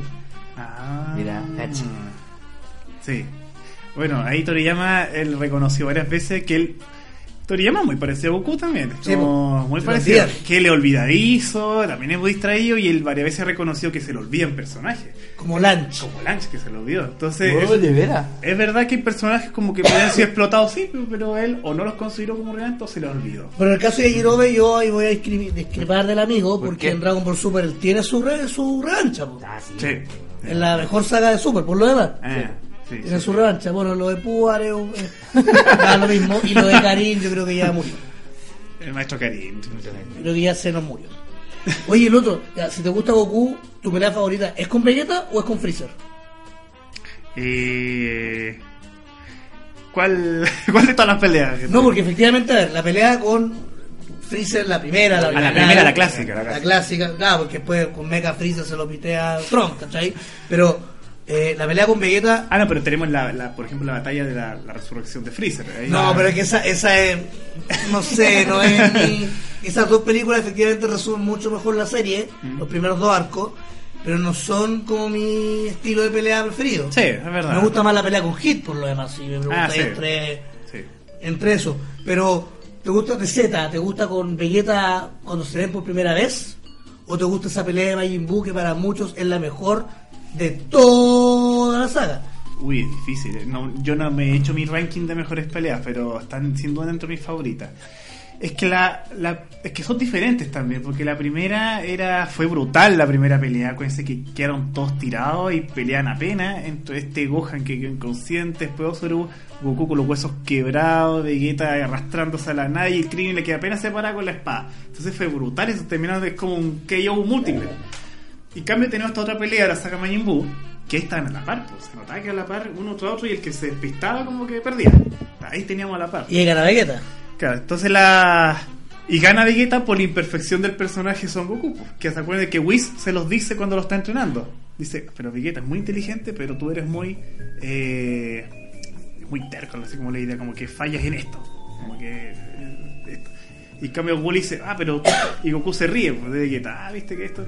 Y tú dices, pero tú fallas que eres muy inocente. Y le pega. ¿Se acuerdan de eso? Como que. Bueno, y eso, eso, le, eso, con eso pierde con Freezer. Es- En la esas son las fallas que tienen la los batalla personajes. de la resolución de Freezer. Exacto. Pierde Entonces con- Goku pierde contra Vegeta por el uso. pues, por como- y, en parte y- por y- eso. y el momento emotivo en la muerte de Vegeta te causa algo, ¿no? Ah, sí, es así. La primera muerte cuando Sí. pum, cuida a Trunks y a Ah, no, la escena que me conmovió hasta el día de hoy me conmueve es cuando muere Vegeta con Freezer. Cuando el- porque ahí tenemos un quiebre del personaje, un, ca- un cambio bien fuerte cuando le dice Goku, por favor, no sé, Kakaroto, Kakaroto. eh, te lo encargo, venga a tu padre, a los Saiyajin que este tipo me mató, y llorando, dejando al lado el orgullo, y muere. Y eso es dramático. Es la primera muerte de Vegeta, de hecho. Es la primera temporada porque el personaje ahí tiene un quiebre, una parte que no habíamos visto y impactante. Que el que le pide con sus propias manos a Jin venga a todo. Entonces ahí nos está mostrando los sentimientos de Vegeta que los tuvo bloqueados toda la serie. Se abrió y mostró realmente lo que sentía. Mira, No, a mí, la muerte de la, la otra con Majin Buu para mí va a ser siempre más emotiva. Y más encima esa muerte termina con broche de oro cuando Goku le dice, eh, le dice, la reconoce, tú nunca me caíste bien, siempre te odié, pero por favor dame un poco de tu orgullo Saiyajin. Entonces tenemos que el personaje Goku también hay un Claro. cambio, asume su condición de Saiyajin y le pide al más orgulloso que le dé parte de su derrotar al, al malvado. Genial, genial. genial. Pero también muchos otros personajes tienen harto culto acá. Freezer tiene una fanática Sí. alta. Es que bueno, es el gran villano de Dragon Ball. Es que fue el mejor pensado también por Toriyama. Él tuvo más tiempo para pensarlo. Lo otro fue, según lo que él contaba, pasando. tenía menos tiempo, está menos pensado y ya estaba desgastado. Entonces Freezer estuvo bien pensado. El- Pero Freezer es un personaje que ha tenido mucha continuidad además. Sí. Hasta el por, día de lo, hoy. por lo mismo. Y ha Por mismo, Un evolucionado. personaje, un personaje también creado y elaborado Y ha que evolucionado. da para, para más historia y para más. Y ha evolucionado. Y. Freezer ha aprendido, también había una evolución del personaje. El Freezer Sí, que po. tenemos en Super ya no es el, el Freezer que se deja eh, llevar por, la, por las pasiones como el de Z, que se enojaba y le importa lo que, la embarrada. Es mucho más frío en el sentido de. Este es calculador, pero cuando Claro. le invitan al torneo, eh, pone condiciones, la piensa, ya, ¿qué más si gano por revivir? Que la esfera, ya, parte de estratega. estratega, claro, ya no es tan pasional. Claro. Hace planes con Gohan po. y hace con Exacto. Frost. Sí. Exacto. Entonces es un Freezer también evolucionado, ya ha aprendido de los enemigos para él también sobrevivir y reaparecer. Claro. Oye, y lo, y lo otro cuando, ya, bueno, fuiste a la televisión, fuiste a distintos eventos. verdad que no habíamos quedado No, no, pero la historia. fuiste a distintos Eh, eventos, y que esto de Dragon Ball es así. Fuiste a eventos, fuiste a la tele. ¿Te pasó algo en la calle, por ejemplo, o en el, lanzamiento del libro que se haya sacado un fan y te ha dicho como, eh, eh, era lo que yo esperaba, era lo Ah, que sí. quería ver, ¿cachai? ¿Te han invitado a más podcasts? Sí, Yo creo que sí, pero, pero básicamente que algún fan que te ha dicho como, Paulo, en verdad, esto es lo que yo quería leer. sí, eso, E- eso y más, eso y más. Eh, por eso, como eh, yo no, el libro lo escribí, lo escribí pensando ya que fuera un compilado de información de Dragon Ball oficial de Chile, porque aquí lo que yo busqué cuando hice el libro, ¿qué busquemos? ¿Qué, qué hay de Dragon Ball escrito en Chile? Y hay mucha abunda en internet, pero no hay fuente que lo dijo, hay mucho de memoria. Yo me acuerdo que parece que un amigo dijo que, parece que leí en una revista que parece que se llamaba así, que esto pasa. Entonces, mucho de memoria, no hay nada de fuente, cita, donde se no existe. Entonces, Claro, muy... muy así como, mira, encontré esta foto del año, ya, pues, ¿cuándo? ¿Dónde? ¿Qué lugar? Ah, no me acuerdo. Entonces, hay mucho de ese tipo de información. Entonces, ya, había que ordenar esto. Entonces, yo revisé todo eso y se la fui preguntando a estas personas que entrevisté. Y yo decía, sí, eso es verdad. No, eso nunca fue. Fui viendo esta información. Eh, entonces, el libro, yo lo pensé con eso, que fuera una base teórica o de información donde Chile tenga donde sustentarse primero para hablar de Dragon Ball. Esto pasó, sí. ¿Quién lo dijo? Él. Ah, ya, lo dijo. ¿Dónde apareció esa información? Acá. Ah, ya, bien. Tiene una base de donde afirmarse. Es tremendo el aporte, es tremendo la- lo que tú haces porque es un registro básicamente de, del impacto que tuvo Dragon Ball en Chile y Pues me dan ganas escribir compilar, de Ball. compilar esto y tenerlo ahí es como un- Exacto. es, es algo es historia, pues weón. Entonces es- yo agarré todo este, este mito popular que había en torno a la serie y lo traté de comprobar con fuentes. Si existe información es válido, si no, lamentablemente queda en la memoria como ley. Entonces el libro lo pensé así, como un anecdotario, o sea, como información del libro y que analizaba los 20 años de Dragon Ball en Chile. Eso. Pero pasaron los eventos, fui yendo a eventos, fui a la radio y el libro ha tenido más impacto y repercusiones de los que ya esperé. Y yo me impresioné. Hay gente que me ha escrito que el libro lo quiere usar como un libro, como tipo piedra angular, para abrir el tema de la investigación del anime en Chile, por ejemplo. Wow, yo escribí Dragon Ball y claro, y re- releyéndome el libro puedo decir, claro, pues de aquí se pueden sacar cosas para estudiar otro anime, para hablar de otro anime. Sí, One Piece. Naruto, cosas. hay cosas que se pueden citar, O aplicar. O más atrás incluso. Entonces, hay gente que lo, ha- lo está leyendo así, como un libro para comenzar a investigar otras cosas.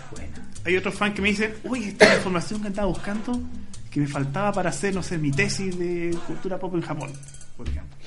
Hay otros que me dicen, uy, me trajiste muchos recuerdos, lloré con el libro, me emocioné con el libro, porque había cosas que olvidé. Y esa es la gracia que. Dragon Ball causa te, emoción. linke- te linkea, po, tú, porque yo, yo, yo tengo muy presente que, por ejemplo, yo veía los. Yo en, en Valparaíso, yo veía los capítulos en verano, ponle tú, y yo me acuerdo perfectamente lo que yo estaba haciendo en ese momento cuando estaba viendo, ejemplo, la pelea con Freezer, uno de los tantos capítulos. ¿Cachai? Yo me acuerdo haber estado, no sé, en mi pieza ordenando, no sé, pues, ordenando un cajón, por ejemplo, ordenando los monos, pues, yo colección. Ah. Entonces ordenando los monos, limpiando mientras estaba la, la serie, ¿cachai? Entonces yo me acuerdo perfectamente el día soleado, ventana abierta. Mm. detalle, y eso me linkea con Dragon Ball y con ciertos capítulos. Y te lo cuento porque así, pues, porque me, me acuerdo. Claro, entonces eso significa que tu memoria está muy activa en ese momento, hasta porque estás pendiente de la serie y todo lo que pasó alrededor se te quedó. Y me quedo. Porque era tanto el impacto de lo que estabas viendo que memorizaste el Bueno, y me acuerdo, y, rico porque me encantaría volver a eso, ¿cachai? Una, a una tarde de verano. Y eso es lo que provoca el libro, eso es lo que ha provocado y que yo no pensé tampoco en eso. Yo pensé algo como que fuera nostálgico y que se acordaran de su niñez. Pero gente que me diga eso, como que empieza a recordar memorias olvidadas. Como, uy, el libro llegó más profundo de lo que yo esperaba. Como llegó, ya no llegó solamente al intelecto, llegó al corazón. Y no solamente, y, no- y lo que dijo Víctor hace un momento, no, y Dragon Ball no es solamente algo que, que es de, antes. Lo que Víctor te dijo, ¿dónde estábamos cuando vimos el último capítulo de Super? Exacto.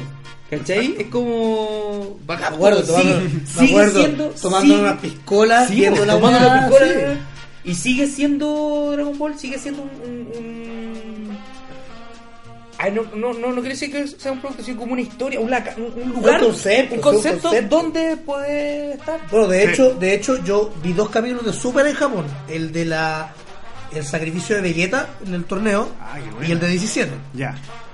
Me acuerdo perfecto porque domingo 9 de la mañana yo me desperté Mm. uno con uno con caña eh, porque ahí tenía una noche un poco ajetreada y el otro tenía que ver no me acuerdo qué cuestión. Y lo vi. Pero lo único que subía a, a- a- a Instagram fueron dos stories. Ya. Como viendo, porque claro, uno para verlo acá tenéis que esperar no a las 9 de la noche, sino que 11, 12 que sean los subtítulos. Exacto. Pero yo a las 9 de la noche, hora chilena, yo estaba viendo Dragon Ball, bueno, que de 9 de la mañana ya con un té, comiendo galletas, viendo Dragon Ball en japonés, full japonés. Me acordé que tenía En 10 Japón. años. Y en Japón. Igual yo lo vi aquí en Chile a las 9 de la noche. Sin subtítulos no me aguantaba las ganas tampoco. Porque No, además, siempre pero- había un japonés que te subía la señal por internet y la el veías tú por. Facebook Live. lo veías. Sí, pero, pero en verdad que no es lo mismo sentarte en el- yo lo vi en el sillón de la, de la Ah, por casa, supuesto. en la tele, ¿cachai? Como que ponía mega allá, que es televisión nipona, Maravilloso, maravilloso. ¿Qué es la fuente? que es la fuente, directo. Y después efectivamente en la tarde entraba a YouTube y lo veía en el metro, ¿cachai? en Ah. el tren ahí veía- lo veía ya con subtítulos, pero, pero Dragon Ball es eso, es, es amor, es, es emoción, es, es- es un sentimiento como de, es de felicidad. Básicamente yo hablo de Dragon Ball y me pueden volar y puedo estar horas haciéndolo y me, me enamora y me encanta. Supongo que a ti también, porque por algo escrito un Sí. libro además. Sí. Em, pero ¿te ha pasado, por ejemplo, alguna persona que te ha dicho, ¿por qué, chucha, ¿por qué te gusta Dragon Ball? ¿Qué le encontráis? Sí, ¿Te encontrás como con ese tipo de, de, de- de muros, por decirlo así? Y por supuesto, yo fui muy cuidadoso en el libro también de. Algunos, mientras escribía el libro y mi amigo más cercano decían, ah, pero ¿sabes por qué tú eres fan de Dragon Ball? Apuesto que va a decir que Dragon Ball es la mejor serie de la vida. Dije, no, yo traté de esto escribir, yo nunca digo que Dragon Ball es la mejor serie, sino que yo trato de analizar como historiador simplemente porque la serie pegó. Nunca digo que es buena, nunca en el libro digo que la serie es buena, sino que digo el impacto tan grande que tuvo, a juicio del lector que dará si la serie es buena o no. Yo reconozco muy fans de Dragon Ball serie, pero la serie no es perfecta, por supuesto. No, Tiene sus altos, claro que sus no. bajos, pero la serie pega no por su No por tanto por su, o sea, su sí, calidad. por, por su calidad, sino que pega por las emociones que genera en la, en una, ge- en la persona. Mm. Eso es lo que hace Dragon Ball enganche, más que el que el dibujo está bueno, que no que la animación, que la, no, pega, las emociones que genera, la simplicidad de los personajes es lo que pega. Bueno, de hecho, de hecho eso es la gracia. Nosotros no hablamos tampoco del manga porque el manga no lo ha leído mucha gente. Claro, Actualmente igual se lee un poco más por la nueva historia de Sí, sí, sí. Moro Y, Eh. y, y este ya y el nuevo Ya, pues no es porque yo no veo, la, no leo los mangas. pero, po, yo, pero, veo el pro- yo veo la pero sí la gran mayoría conoce la serie. Sí, Y, sí, y, sí. y, por ejemplo, nosotros hace tiempo al, al, al fanpage de Mira ese show hermano subimos el- la segunda introducción de Dragon Ball. ¿Ya? No muchos la conocían. Es muy desconocida además. Mm. Que, viene con Piccolo Maku y no sé qué, porque Sí. acá solamente dieron la primera intro, el Exacto. primer opening. Y los endings también cambian. Sí, con po. dos o tres versiones. Son tres, Sí, tres. Tres opening, ending, dos opening y tres ending. Chala Eh, que Chala también tiene tres versiones. Chala que Chala. Además, entonces tiene que ver como con eso. A mí me emocionaba cuando veía los torneos de artes marciales. Eran buenos. Me encantaba. Bueno, el juego de cartas además tiene una edición del torneo, además. ¿no? Encontraba muy bacán el- el- la idea del, del torneo de artes marciales porque peleaban entre ellos. Entonces, no era que no era en la instancia que peleaban los buenos contra los malos, Exacto. sino que eran entre todos. Sí, y era bacán, pues. Bueno, era me hace tener personajes muy cómicos, por ejemplo, eh, Bacteria, Bacteria, bueno. Ah, eh, estaba Pamput, que era este boxeador, Sí, sí. con Goku, eh, la chica esta que tiraba ¿Fanfan besos? Fanfan. Nam, Cacha. Jackie Chun, ¿cachai? Como el lobo hombre, Mayunia, Ahí se, Chen. ahí, to- ahí, se, ahí se le derrama la, la, la, Ahí se la le va a imaginación a Toriyama. pues, Ese. Toriyama es real en todo caso, porque Sí, Toriyama porque es no- de comedia más que de Sí, algo po. serio. Por eso esta película Broly también hay muchos fans que no le gustaba.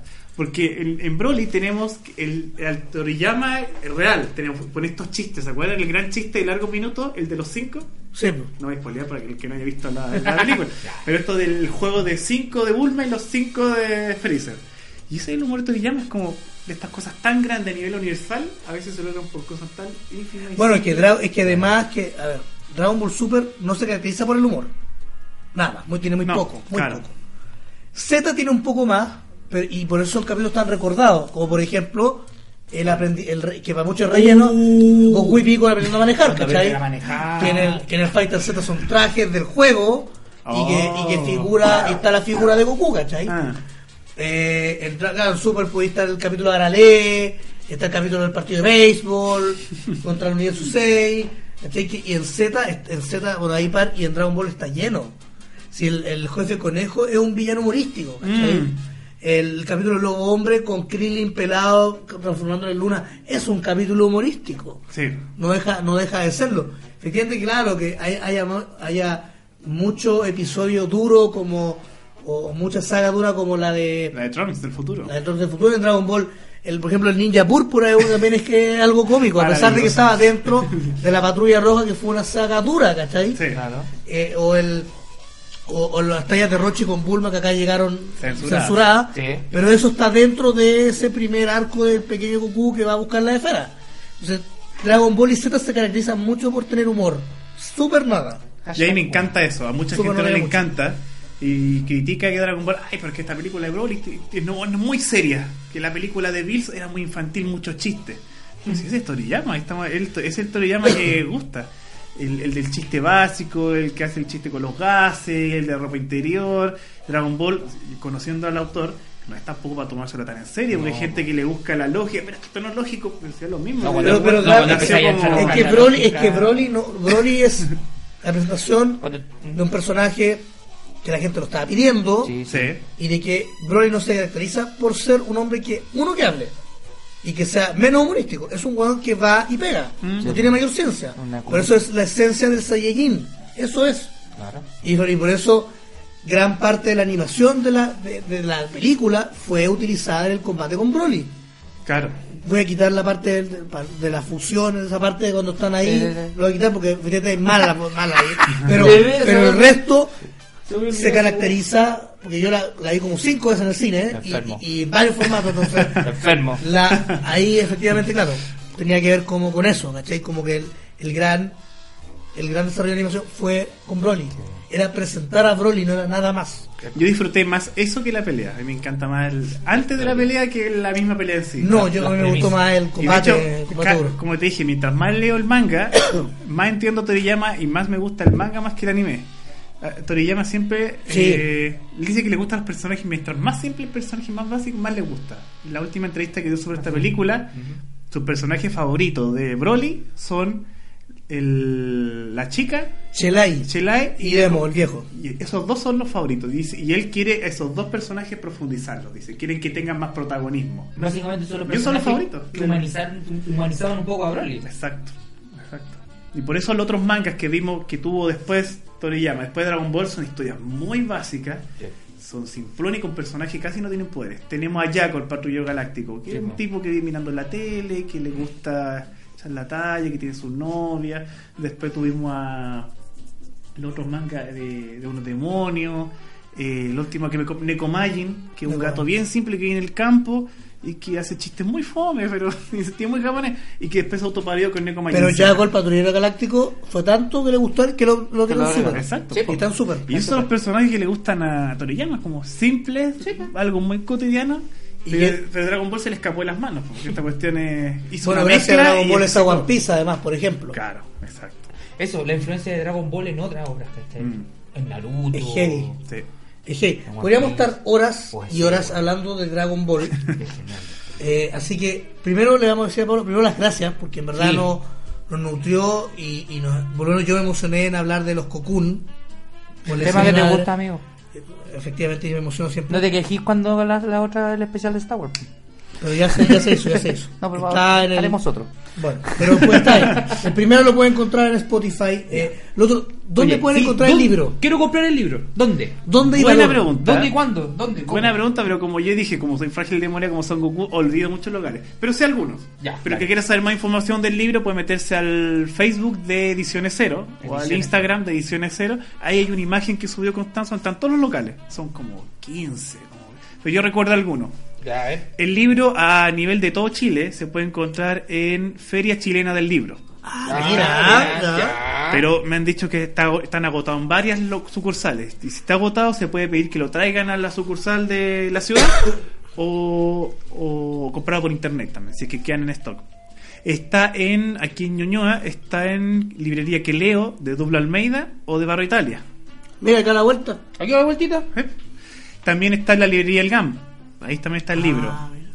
Y está en la, no sé si estará todavía en la librería Altamira, en el drugstore de Providencia. Ah, mira, acá, acá está de ediciones cero. Dice: Puntos de venta de sal de Long 20 años de Dragon Ball en Chile, en la librería del GAM, Feria Chilena del Libro, en la que leo de Barrio Italia, Biblionet Santiago, que leo Duple Almeida, Librería Lolita, Libre- Librería Nueva Altamira y online en The Master Album. Eso. Me gusta la portada porque la efectivamente portada. que aparezcan dos chicos, un hombre y una mujer, es que es transversal.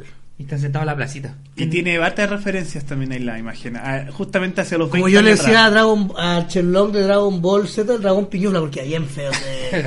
Era bien feo ese dragón. Oye, te damos las gracias, Pablo. Bueno, ¿y qué, qué, qué espera el futuro? ¿Qué, qué, Ah, buena pregunta. ¿Qué se viene en- Eh, bueno, yo también soy el creador del el sitio web eh, Japonista Chile. que Ah, una- mira, una comunidad muy conocida. pase. Claro, aviso que Dale. ahí difundimos cultura japonesa, Di- difundimos eventos, analizamos, etcétera. Y Connie también es parte de Ediciones Cero hoy en día, es la editora general de hecho.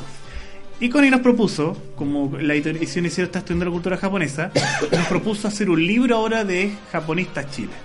Entonces todo el equipo de Japonistas Chile, no, bueno, no todo, casi todo, estamos escribiendo actualmente artículos sobre cultura japonesa para colocarlo en este libro que esperamos se lance en agosto, Perfecto. que es el mes de Japón en la librería del GAM.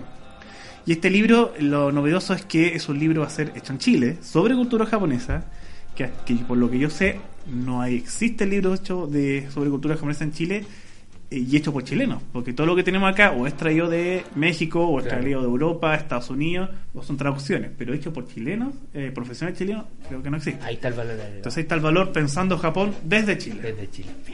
Y en eso estamos trabajando. ahora. Mira, Perfecto. Oye. oye, un gran aplauso. Este es nuestro último episodio de la temporada. Sí, compadre. Oye, tremendo tema, loco. Me gustó, caleta. Hemos hablado de lucha libre, de sí. Game of Thrones, Sí. de Dragon Ball, Sí. de Star Wars. De Star Wars. Vimos de- películas malas, películas buenas, Vimos, vimos bueno, series, vimos, vimos todo. vimos de todo, hablamos de la Copa América, Sí. vimos toda la rutina del Festival de Viña, Sí, Uh, sí, sí hemos hecho, No, eh, hemos tenido programas de todo. de todo, de los cumpleaños, no, tiene un sinfín de weas, del invierno. Así que primero dar las gracias a todos los que han escuchado durante esto ya 18. 18 episodios que más o menos son 6 meses, Sí. 6, 5, 6 meses. Bueno, en rigor son 19, pero bueno, son 18.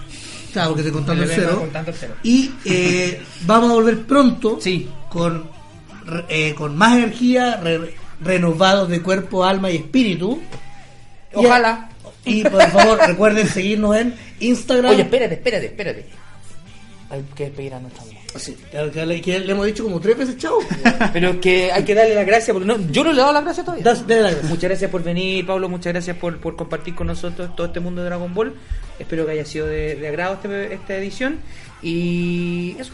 y muchas gracias a ustedes por la difusión, por la invitación, por la agradable conversación. Eh, claro, Así que- se cumplió la promesa de ustedes. Me sentí como conversando con amigos sobre Dragon Ball. Así es la, así es la dinámica. Tratamos de que la gente le, guste, así que Don Víctor, ¿dónde chucha? ¿Dónde crees? Uy, hace rato que no decía garabato. ¿Dónde chucha puedo escuchar este podcast? eh, nos pueden seguir en Instagram, Eh. Facebook y Twitter. En Instagram Y y en Twitter, Twitter, ¿cómo lo encuentro? como Mira ese show, Y en Facebook. como Mira ese show hermano. ¿Dónde lo puedo escuchar a usted con su agraciada voz En aterciopelada? Spotify, como Mira ese show hermano. Ya, ¿y pueden más? escuchar también en iBox y en iTunes. iTunes para todos los amigos que tienen dispositivos De las manzanitas. de las manzanitas. Así que recuerden, por ahora terminamos la primera temporada, les agradecemos Nos mandamos un eh, frenazo. todo, todo lo que nos han dicho, lo bueno, lo malo, lo feo. Vos mismo. Bueno, no nos podemos quitar lo feo, pero, pero les agradecemos mucho el habernos acompañado durante estos meses. Estamos muy emocionados de hacer un, algo que realmente nos gusta. Sí. Y esperamos para el segundo ciclo volver con mucho más. Y, y que no se nos olvide a nuestra amiga Claudia que hizo la voz de la Sí, Claudia, nuestra amiga, vecina y buena onda que nos grabó la intro y la outro. Y ya la pueden encontrar en Súbela, ella en Sube la Sube la radio. radio. Sí, ya, eso. Así que eso, muchas gracias. Chao, chiqui. Un honor y Sí. nos veremos en otra ocasión. Chao. Pronto nos veremos.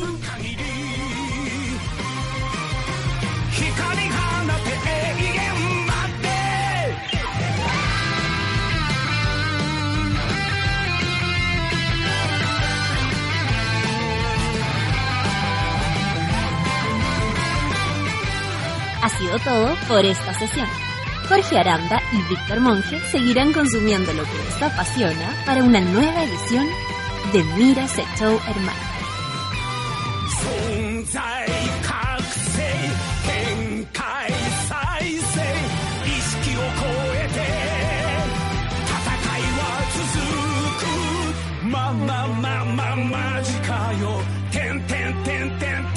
意識を超えて戦いは続くままままマジかよてんてんてんてんてんもちもじゃんじゃんびゃんびゃん火柱に溶ける